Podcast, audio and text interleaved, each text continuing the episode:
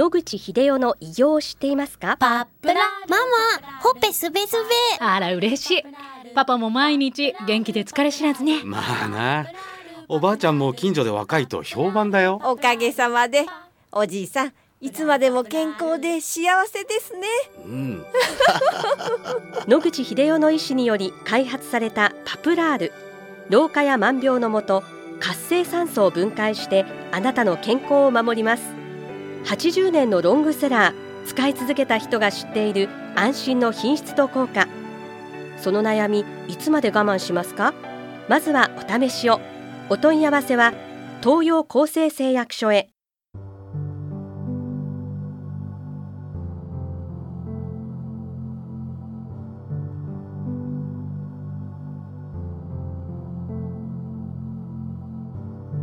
白川先生おはようございます。おはようございます。今週もお話をどうぞよろしくお願いいたします、はい、よろしくお願いいたします。えー先週もはい。プラールの臨床の現場からお話を伺いました、えー今週もお願いいたします、はい。先週お話しさせていただいた、えー肝臓が悪くなって、まあ、移植を受けられた患者さんのギリギリの生命を救ったっていう話で、これはまあ特殊な例です。はい。で、今メインは、え呼吸器の患者さんに対してどうだっていうことですね。それで前はあのタバコで、まあ、肺が壊れた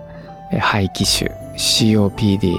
気管支拡張症そういった方々に投与すると大変有効で酸素が離せなかった人が酸素が離せた。階段が登れなかった人が登れるようになった。石炭がひどかった人がそれが落ち着いてきたというような症例を報告させていただきました。でその後前の放送から今日に至るまで続々と同じような報告が日々如月クリニックや東京の方にもご連絡がありましてもう数で言ったら軽く数百名を超えてるような状況になりつつありますですので今後もこれがどんどん広がっていってですねおそらく COPD の患者さんだけで数百万人どころか7800万人いる可能性があるので今後とも、まあ、あのそういう症例を増やしていく可能性が高いと思います。昭和40年50年頃は男子の喫煙率は80%ありましたので、まあ、その方々がそろそろ70代を超えていわゆる COPD の年代に達してきたわけですので増えこそそれ減ることはしばらくはないと考えられます。それで前から何度も強調しておりますように呼吸器この人たちをあの楽にさせてあげる薬とか方法論が僕が入局した30年前からほとんど何にも進歩がありません。そこへこれが出てきて本当に私自身が驚くぐらいです。なので今後ともあのどんどんどんどんこの関係の人たちは増えていくと思います。それで次じゃあもっと広げようということで今やっているのは喘息ですはいで、まあ、喘息の方が発作を起こさないときに、パプラールを飲んでも変化がありませんので、効果が出る出ないがよくわかりません。まだ2例しかありませんけれども、いわゆる発作を起こしたときに効くかどうかっていうのを前試してみたいと申し上げてましたけども、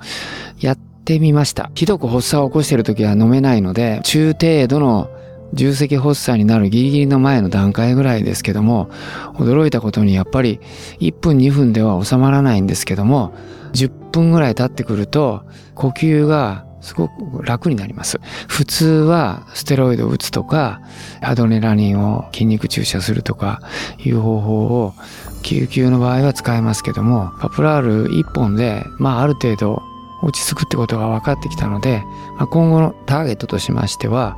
まあ、あの患者さんが自分で持ってていただきましてなんとなくやばいなと呼吸が苦しくなってきたなというような時は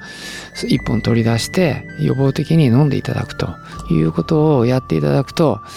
ひどい発作を誘発しないで済む可能性があるんじゃないかっていうのが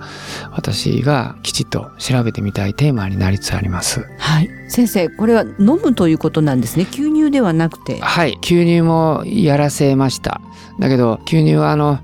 咳を誘発する可能性があるのでえーっとまあ今回の場合はあの飲ませたりスポイトでパカパカ入れたりえーしましたなので本当にひどい発作になったらちょっと飲ませるのは無理ですのであれですけどもあのまあひいひいぜいぜいやり始めた頃だったら飲ませて効くと思います。それから今、あのご指摘のあったネブライザーですけども、これはあの、如月の方でも、えー COPD の患者さんに、えーネブライザーにしたらどうなるかとかやってますし、他のクリニックからもネブライザーでやってますっていう報告は何例もありまして、やはりネブライジングでやった方が、あの、すごく効果があるということのようです。ただ、どういうネブライザーを使うかで、あの、粒子の大きさが変わってしまいますので、まあ、もしできれば、この程度の粒子にするようなネブライザーを我々の方で検討して、おすすめする、えーネブライザーを見つけていくと。で、それを統一するという方が、患者さんにとってはメリットはあると思います。はい、先生あの先ほどから私感じていたんですけれども、パプラールを使うということは痛みとかそういった苦痛を与えない治療として非常に患者さんにとっては優しい、まあそうですねものになるんではないかなと。それと、やっぱりその、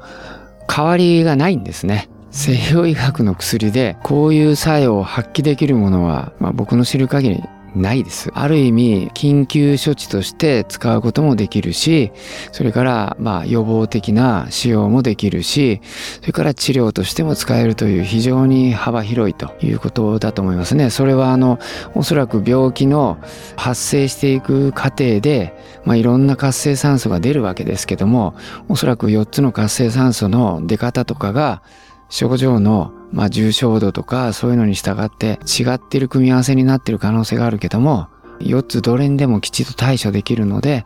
どの段階に投与しても、そういう活性酸素を抑え込めるというところが、このパプラールが非常に優れた能力を発揮している。他の薬や他のサプリでは到底でき得ないようなことができるという最大の理由だと思いますけどね。はい、これからもますますパプラールが楽しみになってまいりました。そうですね。ありがとうございます。はいまた先生、来週もお話をお願いいたします。お話の相手は FM 西東京の飯島千尋でした。